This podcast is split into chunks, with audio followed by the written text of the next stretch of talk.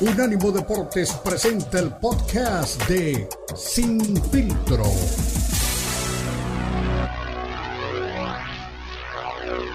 Scott y los Giants, ¿no?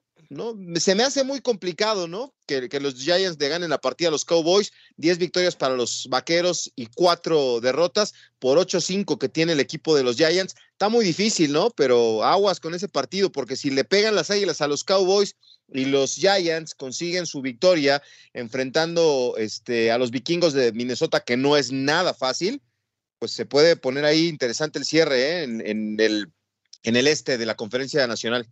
Totalmente de acuerdo, la verdad que sí lo mencionaba entre los, entre los tres partidos que me llamaban la atención. Eh, te decía, el de las Águilas contra eh, los Cowboys, también el de los Delfines contra Green Bay, uno en posición de calificación en la americana, otro en la burbuja, eh, en la nacional, hablando de Green Bay. Así que esos dos partidos, junto al que ya dijimos de los Raiders contra los Steelers, que aparte de todo lo que conlleva la posición de ambos en busca de un eh, puesto de comodín. También está pues ya el punto de la histórica rivalidad entre, ambos, equipos, entre ambos equipos y también la partida de, ya sabes, ¿no? de Franco Harris que tiene el equipo de Steelers eh, de luto y que por supuesto también eh, los tenía de aniversario, ¿no? 50 años se cumplieron de la jugada llamada la Inmaculada Recepción y este partido trae muchos ingredientes para ser el partido de la jornada, así que tres encuentros que a mi juicio pues eclipsan la jornada. Sí, son los que más llaman la atención. Ya los del domingo, pues ni, ya ni llorar es bueno. ¿eh? No, te quiero decir ni quién juega el domingo porque ya me, estoy más apenado que aficionado de los vaqueros por la temporada de los Broncos de Denver. Pero bueno, eh, vamos a ver, ¿no? Este, la mala noticia, ¿sabes quién también es un, coreback que, que no se le ha dado todo el reflector, creo yo? Este, me refiero al, tema impacto. Todo el mundo habla de, Josh Allen, todo el mundo habla de Patrick Mahomes, pero este, Jalen Hurts, eh, está también teniendo un temporadón con el equipo de Filadelfia y puede estar este, fuera por lesión para el partido de este fin de semana. Eh, lamentablemente, este, todo parece indicar que sí, la, la, molestia que tiene es un esguince en el hombro derecho, y para coreback eso es terrible, y, no, no hay muchas posibilidades ¿eh? de que juegue este partido contra los Cowboys. Sí, yo, ¿tú crees que sí se le ha dado el, peso este, a Hearts de, de, lo que ha hecho esta temporada? Creo que no, no se le ha dado todo el crédito, ¿eh? O todo el reflector. Pues yo creo que no, aguárdate que Hertz venía de, pues es primera temporada que tiene con el equipo de, de, Filadelfia eh, y por supuesto eh, era, hay que decirlo, las Águilas eh, no era un equipo que al principio de temporada estaba como en el radar para, para hacer lo que está haciendo, ¿no? entonces yo creo que parte de eso es que no recibe el reflector necesario o que consideramos ya se ha ganado dentro de lo que es el campamento de la NFL pero yo creo que si las Águilas eh, siguen ganando, ya en postemporada será innegable que habrá que darle su lugar a, a Hertz y hablar de lo que él realmente ha sido en la temporada. Sí, sí, sí, es, es otro de los corebacks que viene a, refrescar la baraja de, los jugadores importantes de la NFL en esa posición.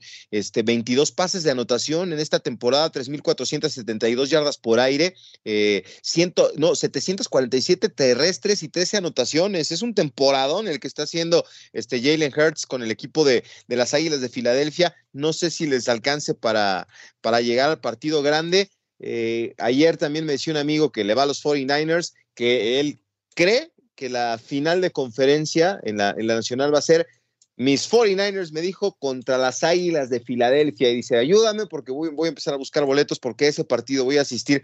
Pues no, no, no, no me suena descabellado, ¿eh? porque los 49ers también están teniendo una gran temporada.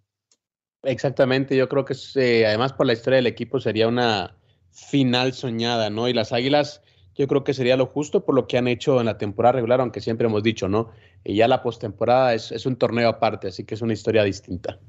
Sí, sí, sí, pues es, este interesante. Me parece que sí, las Águilas de, Filadelfia eh, van bien. Este ya tendrán obviamente que tener un buen cierre de, temporada, porque como tú dices, hay que llegar, este, no hay que llegar primero, ¿no? Hay que saber llegar, decía aquí la, la música mexicana, y, si Filadelfia le gana a, los Cowboys, asegura ya este, el campeonato divisional y sería el, mejor equipo de la, de la conferencia nacional. Así que es un partido muy, muy importante de las Águilas. y bueno, pues vamos a, a ver si pueden este, tener esa posibilidad de conseguir una victoria. Eh, hay equipos que quieren este, acortar distancia con las Águilas de Filadelfia este, Minnesota, San Francisco quieren esa posibilidad, pero todo se resume a que puedan conseguir la victoria este fin de semana. Y metiéndonos al tema del boxeo, Cristian, eh, vamos a escuchar al papá de Teófimo López, ¿no? Que ya sabes que siempre tiene algo que decir, a él sí le gusta el reflector y, siempre habla de lo que está pasando con su hijo. Así que metámonos, a, metámonos al tema del boxeo y aquí está Teófimo López, padre. A ver ahora qué dice el señor. Junior? Uh, 2020. 2020. One of the best trainers in boxing, the father and coach of Teofimo Lopez. Big news. The WBC made it official. Jose Ramirez is not fighting Regis, and the next in line is your son. What do you think about Teofimo Lopez against Regis Prograis for the WBC 140 title? Well, we want that fight. We want that fight because that's a fight that that, that that that my son could make happen. You know, my son is good with fighters that come forward. Yeah. You know, and they come to fight. You know what I'm saying? And um, and and we already made a decision with my son, and he wants that fight. We want that fight next. You know, um, we already fought Campus, we already fought San Martin, so we don't need to um, we don't need to wait for nothing else, bro. We, but we, but June, let me ask you this: on the business, you know, the split, a 65-35, how is that going to work? Because it's prize fighting.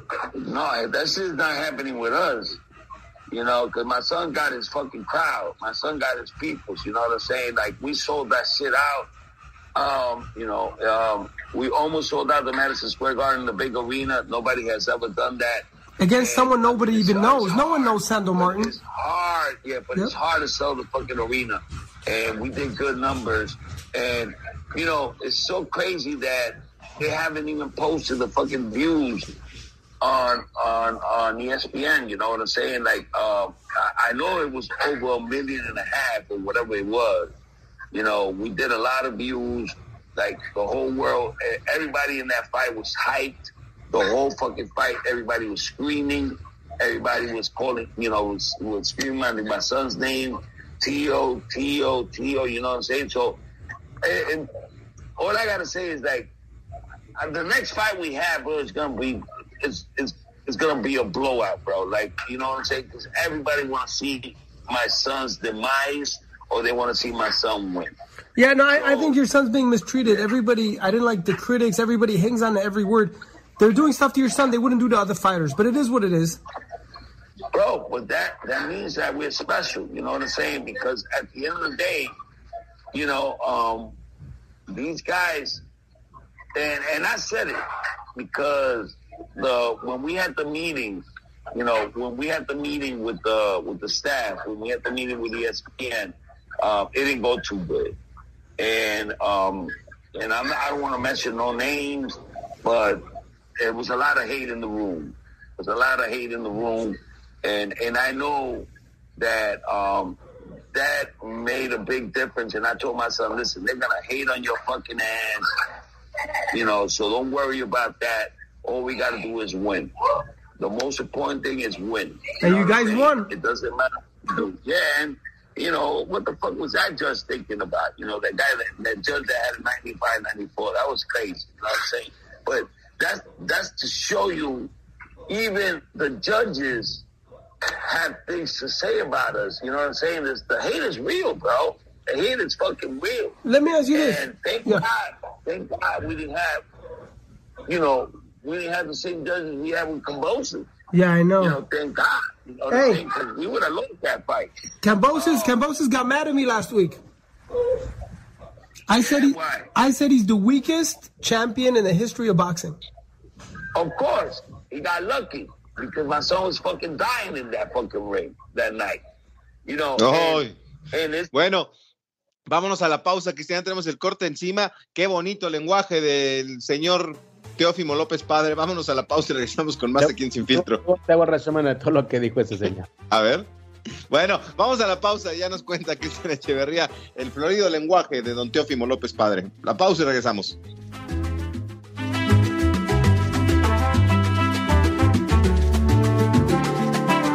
Unánimo Deportes Radio. Unánimo Deportes tiene su propio canal de YouTube para que nos escuches y nos veas. Unánimo Deportes en YouTube. Míranos, míranos.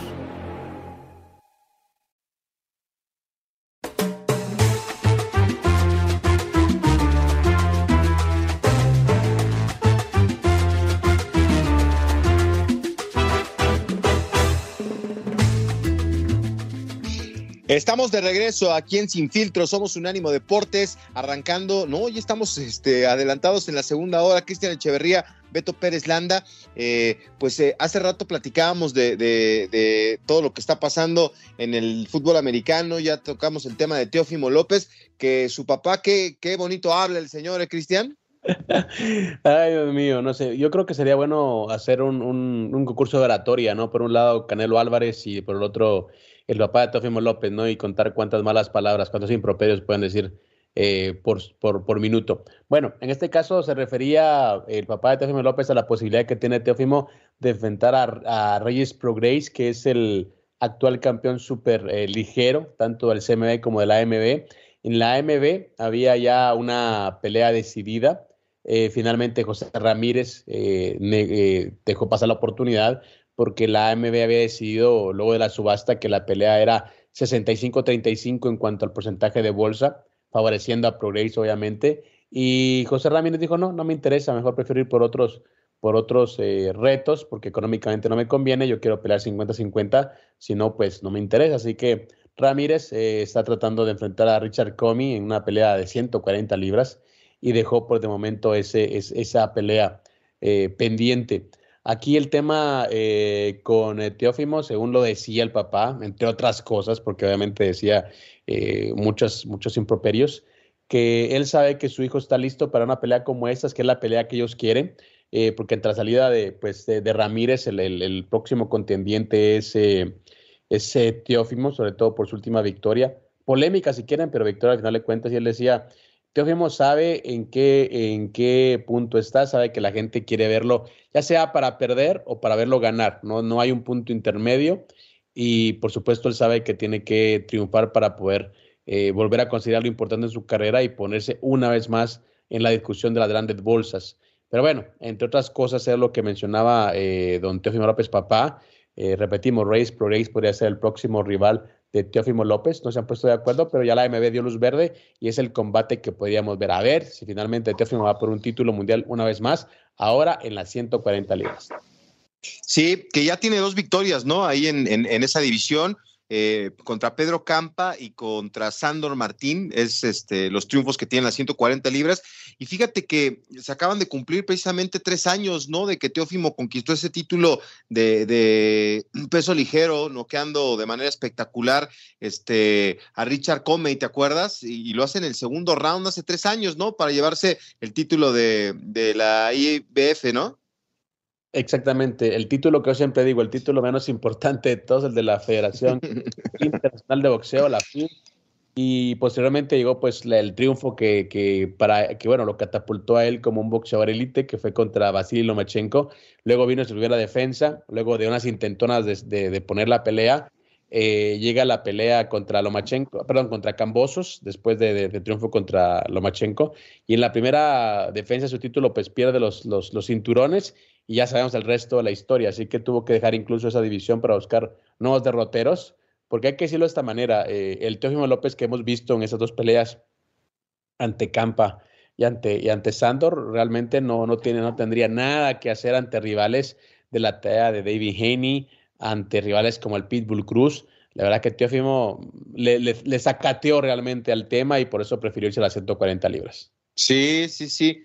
Y, y, hace no mucho, ¿no? Le preguntaban si todavía quería estar en el boxeo, si tenía algo que hacer. ¿Tú crees que sí? Este, porque Eddie Hearn este, ha hablado de, su carrera y, dice que está retrocediendo en, en, en, cuanto al tema del boxeo, ¿no? Y que nadie le teme, que necesita cambiar su equipo de trabajo. O sea, sí hay una, una, una situación muy turbia, ¿no? Alrededor de la carrera de, de Teófimo, lamentablemente. Pues todo el mundo piensa lo mismo, eh, todo el mundo, incluyéndome a mí, piensa que creo que para que pueda crecer, Teófimo López tiene que cambiar de, de esquina. Eh, me entiendo que es su papá, entiendo que no va a cambiarlo porque es un tema familiar, pero yo creo que tiene que salir de su zona de confort, tiene que salir del, lugar donde lo van a estar eh, consintiendo. Eh, y, yo creo que a veces uno ve las películas de boxeo, películas de rock y las películas de Creed, y uno dice, oh, sí, es una pelea de, de, de, es una película de peleas, de, pero tiene, tiene algunos mensajes eh, insertos que hay que tomar en cuenta. Por ejemplo, la, la segunda, bueno, la, la, película de Rocky 3 o la de, Rock, la de Creed 2, ambas coinciden en lo mismo. Al boxeador le toca salir de su zona de confort para recuperarse de una gran derrota. Y es lo que no ha hecho Teófimo, ¿no? ¿Te acuerdas? En la película Rocky 3, ¿no? Rocky se va con, con Apolo, cambia de campamento, se va con, con Apolo, cambia y gana. Eh, Creed también se va al desierto, a decirle el ojo, el, el, ojo del tigre, ¿no? Eh, tienes que volver a recuperar el hambre. Entonces, eh, yo creo que Teófimo está, pues, eh, consentido, está acuerpado, está con su papá y pues realmente yo creo que ya, ya tuvo pues un, un techo, ¿no? Igual el techo que tenía y no sabemos realmente qué es lo que puede ir para él. Y aparte, la manera en la que se consigue la victoria con Sandon Martin este, no es clara. Mucha gente piensa que ahí este, no, no merecía eh, quedarse con la victoria Teófimo. Y, y, mucha gente dice, pues es que no se habla mucho de eso porque pues Sandor Martin en España este, vende poco, ¿no? Eh, pero necesitan un, un peleador quizás de, de, otro impacto para ponerle más atención a, a lo que está pasando con, con, Teófimo y los resultados que consigue. Totalmente de acuerdo. Es que, mira, eh, cuando llegas a cierto nivel, cuando llegas a, pues a los niveles en los que está Teófimo López, ser campeón del mundo y buscar otros derroteros, estás en el ojo del huracán. Sabes que cualquier cosa que hagas puede ser eh, censurada, puede ser criticada y es parte de los riesgos que trae ser una persona pública vamos a repetir lo mismo. O sea, el tipo hizo historia, se convirtió en campeón, el primer campeón de sangre hondureña, pero un tipo que en, en, cuanto a espectáculo no vendía. Y eso es que eso es también lo que le perjudica porque cuesta mucho que lo puedan programar y cuesta mucho que puedan vender sus entradas. Contra Camboso la pelea se, se canceló una o dos veces, no recuerdo, hasta que finalmente se hizo. Y pues además en lo deportivo no le fue bien entonces cuesta más todavía convencer a la gente que pueda apostar por un tipo como, como, como Teófimo López. Pero bueno, son cosas eh, del deporte, cosas del boxeo y por supuesto, ojalá por el bien del deporte, que es lo que yo siempre digo, por el bien de la gente que sigue eh, pues cada semana a sus eh, boxeadores favoritos, ojalá que, que tenga una buena pelea y bueno, si llega contra Pro Race, que sea un buen espectáculo, que veamos al Teófimo que en algunos momentos nos hizo pensar que era la nueva figura del deporte.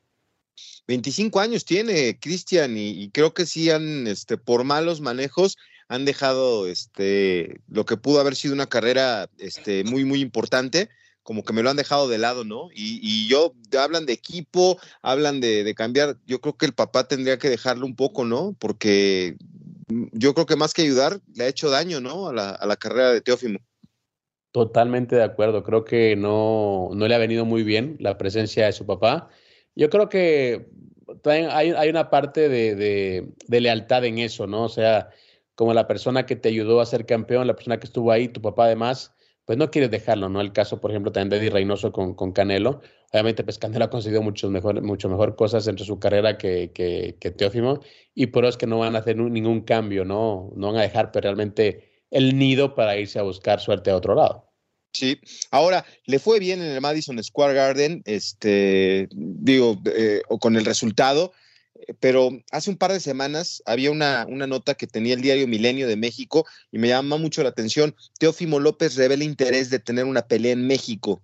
¿Tú crees que le convenga salir de Estados Unidos, de Las Vegas eh, y, y, tratar de conquistar el, el, Yo no creo que sea tan sencillo, ¿eh? La verdad es que en México no se habla nada de Teófimo López.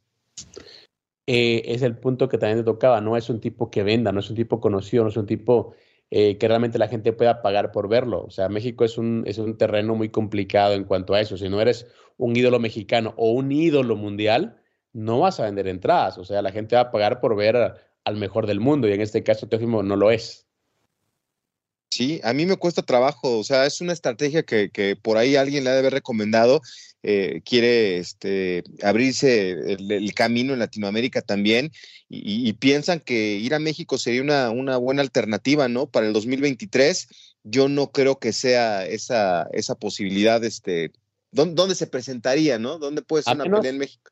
A menos, mi estimado Beto, no sé que la pelea fuera en 135 libras y que me al Pitbull, ahí sería una pelea interesante, pero... Ah, pero por el Pitbull. claro, pero que paguen por él, o sea, a eso me refiero, no la gente no va a ir. No, no, no, o sea, no, ni siquiera me imagino dónde podría pelear en México este Teófimo López, ¿no? Eh, porque efectivamente no es un tipo que tenga un arrastre tan, tan grande. Y si en Estados Unidos este, pues le ha costado trabajo, tendré que encontrar, como dices, un, rival como el Pitbull Cruz. Y, a lo mejor que tampoco el Pitbull todavía tiene el arrastre que, que, mucha gente este, le desea, ¿no? Entonces, no, no creo que Teófimo sea una buena estrategia. Pero bueno, vámonos a la pausa, sin filtro, somos un ánimo. Deportes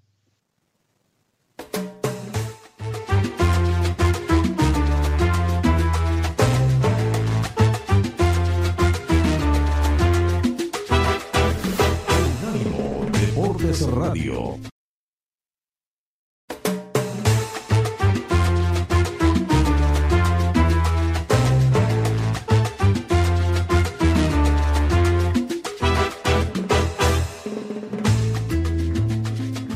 Estamos de vuelta aquí en Sin Filtro a través de Unánimo Deportes. Ya vamos a escuchar al terrible Morales, Cristian, pero la gente rápido ¿eh? aparece y nos dice este, eh, cosas de, los temas que estamos tocando. Carlitos Ochoa, fuerte abrazo a Carlos Ochoa que nos acompaña allá en, Washington, D.C., en la capital de los Estados Unidos, y, pone, a ver, eh, Beto, Cristian, saludos.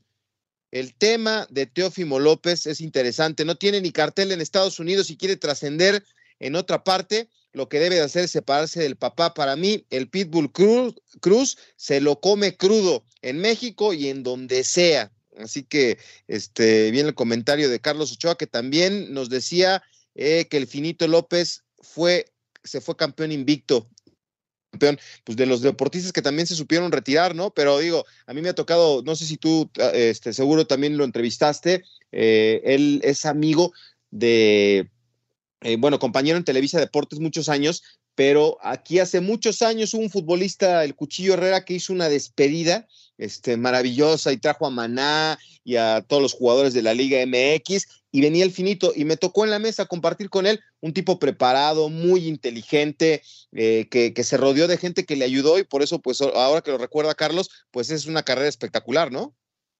Claro, y es un tipo que da conferencias, es un tipo que da charlas de motivación, un tipo que habla de sus triunfos, pero más de sus triunfos habla de sus derrotas, ¿no? Que es muy importante. El, el finito, pues un, un, personaje, ¿no? De los grandes boxeadores eh, de la historia del boxeo eh, mexicano, orgullosamente para toda la nación azteca. Y, sí creo que es uno de los eh, jugadores que hay que, perdón, uno de los boxeadores que hay que decir está ahí en la lista de los inmortales. A nivel mundial, ¿eh? No solamente de México. Sí, sí, sí. Pues es otro de esos deportistas, Cristian, este, que, ha dejado una carrera importantísima. Oye, y, lo que te decía también, este, pues no, no, no, no tiene mercado teófimo en México. Eso es, este, dice, ni en Estados Unidos lo habíamos platicado. Híjole, qué, qué difícil situación, ¿no? Para, para un peleador que tiene un, potencial bárbaro. Pero bueno, a ver, vamos a escuchar al. Es el terrible, ¿verdad, Cristian? El que vamos a escuchar. Eric el Terrible Morales hablando de un tema importante, ¿no? Eh, de las trampas en el, en, el, en el boxeo y por supuesto de si a él lo tenían pues ahí en la lista negra o no de eso y más. Habla a su mejor estilo el Terrible Morales. Era, yo era muy este contra el sistema. Pues el rebelde. Rebelde. Entonces no muy por la derecha. No, pues, no, pero la, por la derecha, pero iba por la derecha derecha. Y estos cabrones le permitían todo a todos los demás. ¿Y a ti no? Y a mí me traían apretado, entonces yo les decía, yo les empecé a echar pleito. Y yo me acuerdo que ya era peleador profesional y empecé, hice un grupito de, mi gente de trabajo y les dije, quiero que juntemos todas las anomalías que hace la comisión, todas las quiero juntas. Y empezamos a juntarlas. No te alcanzaron. No, hombre. El día, que me, el día que me citaron, les llevé un alterón así de, todo lo que hicieron un mal. Archivo. Un archivo de ellos. y, este, y, otro, y otro alterón para defenderme. Sí, claro. Porque me querían. Todo era. Todo el, acuérdate, que en aquella época no había eh, Rec. No, no, no, Era un libro. Sí, sí, sí. No sé si te acuerdas. No, era un no librito, no recuerdo, sí, sí, ya sé. No recuerdo el nombre, pero era un libro que lo imprimían una vez al año. Exactamente. O dos veces al año. Bueno, el hecho es que peleé con alguien y lo noqueó en un round en Tijuana. Entonces me acusaron a ellos me acusaron a mí públicamente que yo había hecho trampa, que yo había traído un boxeador que no era el que decía el libro, box rec, el box rec de esa época que era el Fight Night, Fight, Fight, Algo así, fight. Fight- Fight Book, algo así. Fight- sí, Fight Book, Fight, Fight algo, ¿no? Ah. Entonces yo les dije, ¿cómo que no? Sí, Ah, pues vamos, y tal día, tal hora me citaron, y ahí voy. Y les dije, miren, está bien fácil esto. Aquí está el pinche libro, y al mono que yo traje, que supuestamente yo traje, ahí les va. No, es tal peleador. Aquí está. Pero les voy a contar algo bien grave, les dije. Les voy a contar algo bien grave. Porque me acusaron, nunca, nunca pensaron en la acusación que estaban haciendo. Claro, claro. Y me dicen, te- te- este, eh, me acusaron de eso. Entonces les dije, fíjense lo que va a pasar. Fíjense, pongan atención, ¿eh? Ustedes como autoridad tenían la obligación de revisar los papeles y los documentos del peleador. Y si algo no les cuadraba, tenían la obligación de pedirle a la comisión de donde él pertenecía por los papeles. Claro. ¿Cierto? Cierto. Entonces, si ustedes lo permitieron, le permitieron pelear, ustedes no nomás, si yo hice trampa, ustedes son mis cómplices. Son los Ustedes claro. Porque ustedes permitieron Claro, eso. Ustedes son la comisión. Ustedes son la comisión, están para eso. Claro. ¿Dónde los engañé? Aquí están los libros y les enseñé y me di un trance con ellos. Puta, nos peleamos. Este, no, fue Y grandioso. así, así exactamente, Eric, así la comisión era más este, estricta anteriormente. Ahora no tacho de eso, sino son más accesibles. Sí. Puede ser que sea bueno porque te facilitan las cosas. Obviamente no hay que salirse de la rectitud de la Sí, que hablamos que para es. que esto funcione bien. Claro que sí. Y vol- volvamos a, la- a tu época de boxeador. Cuando empezaste ya a ganar peleas y empezaste a subir a 6, 8 rounds, 10 rounds, que de cierta manera mm, quiero imaginar que te sentías cierta ilusión porque ya veías más cerca la oportunidad de, de ser alguien en el boxeo, ¿no? No, Eric, y en aquel entonces, estoy hablando de hace 30 años, era subir de seis, estaba muy cañón. ¿Quiénes estaban en esa época? No sé, se me viene a la mente la Colorina Ortega, Diego Ávila, de esa gente de... eh, eh, Que estaban entre ya se iban y se quedaban sí, y sí, eran no, no, no, duros. Muy duro, muy duro. Este, sí, mi ilusión empezaba a crecer, Eric. Yo, yo estaba muy contento, muy feliz porque las cosas se me estaban dando. Ya yo era un, un boxeadorcito en observación, ya me nominaban como el perdón, preliminarista del año, el novato del año, el semifinalista del año, el estelarista del año. Y cuando estaba pasando eso, ¿qué te decía la mamá? Mi mamá, mi mamá siempre, nunca fue una pelea mía, mi mamá. Jamás. Ella nunca lo aceptó al 100%. Me voy a regresar un poquito, Eric. Échale, Cuando échale. yo debuté profesional, eh, la tuve que, le tuve que decir, o me fir, porque yo era menor de edad. Tenía me que tenía firmar. que autorizar mi mamá. Claro. Entonces yo la chantajeé. Si usted no quiere que yo sea boxeador profesional, entonces no se me queje de que ande yo de borracho y en la calle de vago. Entonces como que no le di mucha opción. Entonces, pues me firmó el documento. Porque Porque no hacía borracho este cabrón. A ver si no queda loco. Órale, pues. ese chantaje y me autorizó, Eric. Sí. Y así fue como, como este fue. Entonces ya, me brinco otra vez a lo que estamos. Entonces mi ilusión iba creciendo porque yo iba ganando mis peleas. Iba yo ganando, iba con buenos rivales, ganando, ganando. Pero bueno, Eric, tú sabes que a todos nos pasa. Cuando tú crees que ya eres la mamá de los pollitos, te toca un freno. Sí. Yo iba muy bien, llevaba 12 peleas ganadas por nocaut, si no mal recuerdo. Me ofrecieron una pelea contra un buen prospecto, lo vas a conocer, Javier León. Javier León. Peleé con él en Naucalpan. Este, un peleón, Eric, eso no se me olvida. Me ganó por nocaut en 8 rounds, un nocaut técnico. Pero no se me olvida, Eric, porque es en la única pelea de las 41 que tuve que nos aventaron dinero. Dinero. Porque Buen fue, un, ¿no? fue un peleón Sí. bien chulo.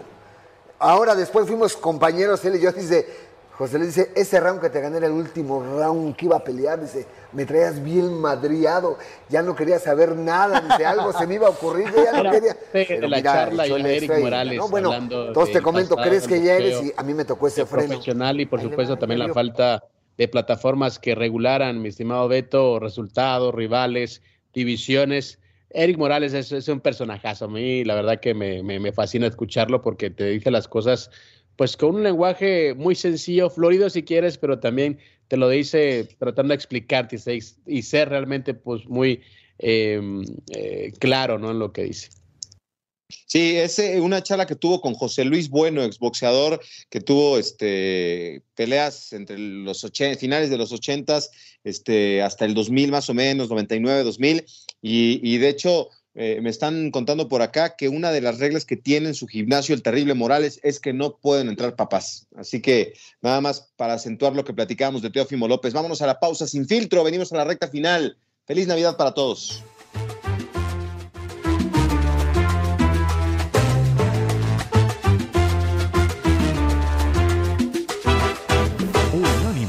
Deportes Radio. Recuerda que también estamos en Instagram. Unánimo Deportes.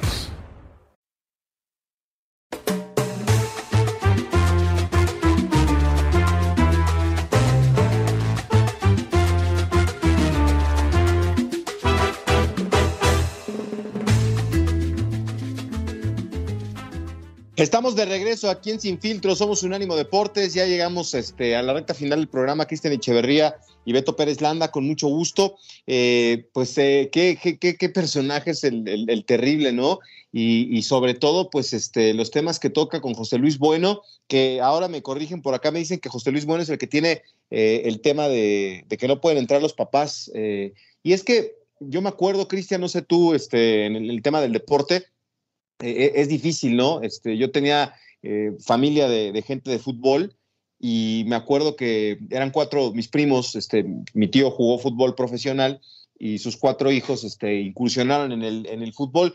El más chico de ellos, pues jugó muy poquito porque entraba a la cancha y entonces estaban los papás, los primos, los tíos viéndolo y se la pasaba saludando, ¿no? A la, a la gente que estaba en la tribuna en vez de estar atendiendo el tema del juego. Eh, digo, por dar un ejemplo burdo, pero sí, este, también vas a los juegos y están los papás gritándole, córrele, métele, no, sí, ah, y, eso no ayuda en lo más mínimo, ¿no? A, a, los chicos. Sé que lo del papá de Teófimo es otra cosa, ¿no? Eh, ya es un, un, hombre hecho y derecho, pero no es una, una buena idea, ¿no? Que, que haya papás en, en, el espacio donde trabajan, porque hasta el, hasta el entrenador como que pierde un poco de autoridad, ¿no?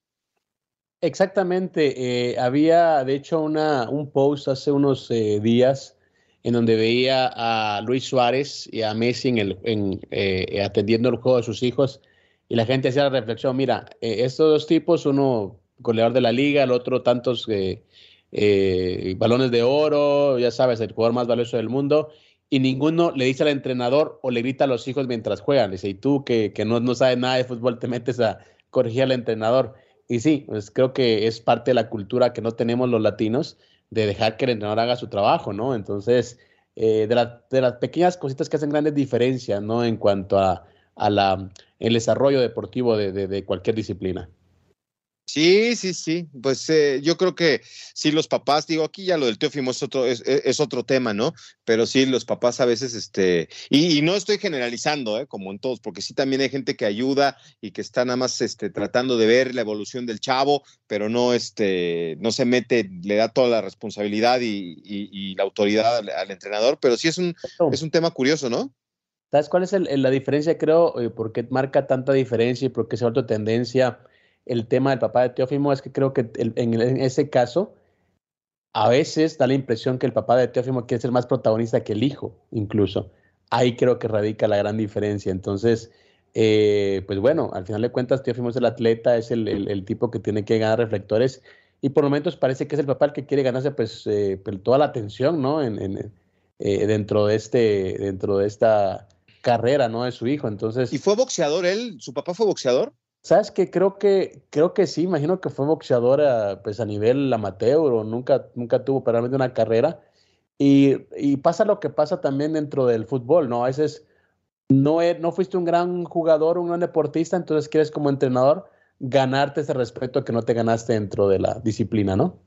Sí, sí, sí, eso es este importante también mencionarlo, ¿no? Hay una película que estoy buscando ahora muy buena, este, de unos nadadores australianos, este, el campeón, me parece que se llama la, la, la película, de, unos chicos australianos que llegan hasta los Juegos Olímpicos, son dos hermanos y el papá tenía temas de alcoholismo, pero era el entrenador y tenía un hijo favorito, pero el que tenía más talento y el que llegó a los Juegos Olímpicos fue el hijo que no era el favorito, ¿no? Pero los tenía con un régimen, con mucha disciplina, eh, entrenaban en una alberca pública y uno de ellos llegó, este, ni más ni menos que a, a, unos Juegos Olímpicos, que era el, sueño, ¿no?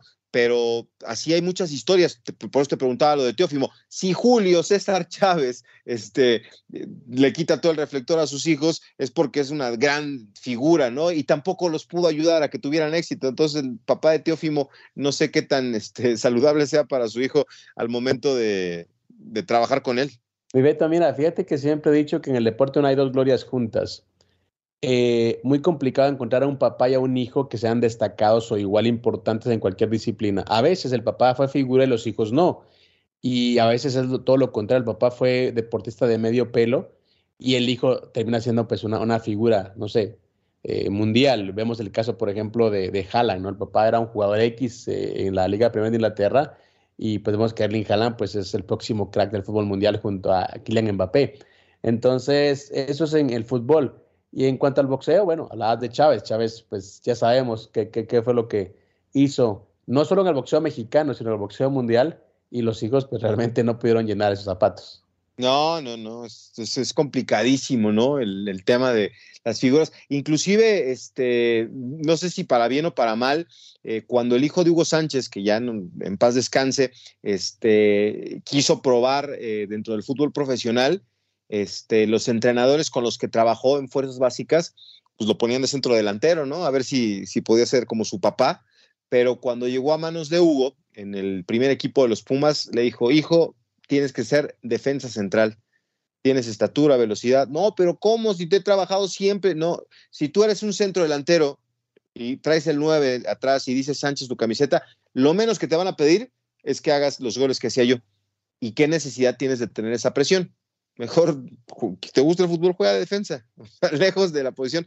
No sé si es bueno o malo eso, pero sí es difícil cargar con el apellido, sobre todo de, monstruos del deporte. Ya en el caso de Don Teófimo, pues es otra cosa, pero sí le, gana el protagonismo al, señor este, López. Hay una cosa, no sé si es cierto, estamos cerca ya del final, pero uh, una anécdota que me contaron, no sé, no sé si sea cierto, que la primera vez que el hijo de Hugo Sánchez trató de hacer una, una chilena con el papá se lesionó la espalda. Entonces, no sé si será cierto eso, pero bueno, puede ser, ¿no? Sí, sí, sí, no, pues es muy difícil. Pero bueno, pues estamos llegando a la parte final de Sin Filtro. Un abrazo y una felicitación sincera a toda la gente que nos acompaña. Este, Cristian, pues que lo pases muy bien, va a estar trabajando, pero si tienes espacio ahí para, para echarte una muy buena cena, este, te lo deseo de todo corazón y que, y que disfrutes este, una noche tan especial en este cierre de año. Igualmente, mi estimado Beto, bendiciones por este año que hemos tenido juntos trabajando en este proyecto. A toda la gente Sin Filtro y de Unánimo Deportes, bendiciones, feliz eh, Navidad. Y ya nos escucharemos antes del cierre de este 2022. Sí, sí, sí, aquí estaremos la próxima semana eh, a continuación viene la Copa al Día, tendremos también este, el, carrusel deportivo de fin de semana, en fin, hay mucho que hacer todavía antes de que se nos vaya el 2022, ya obviamente con ganas muchos de descansar, sobre todo aquí Cristian que tuvo eh, mucho trabajo en la Copa del Mundo, pero bueno, a nombre de todo este equipo de JJ que está en los controles, que pasen una muy bonita Navidad, una Nochebuena, los que acostumbren, y pues nos encontramos aquí el próximo lunes en Sin Filtro, Cristian Echeverría, Beto Pérez Landa, somos Unánimo Deportes.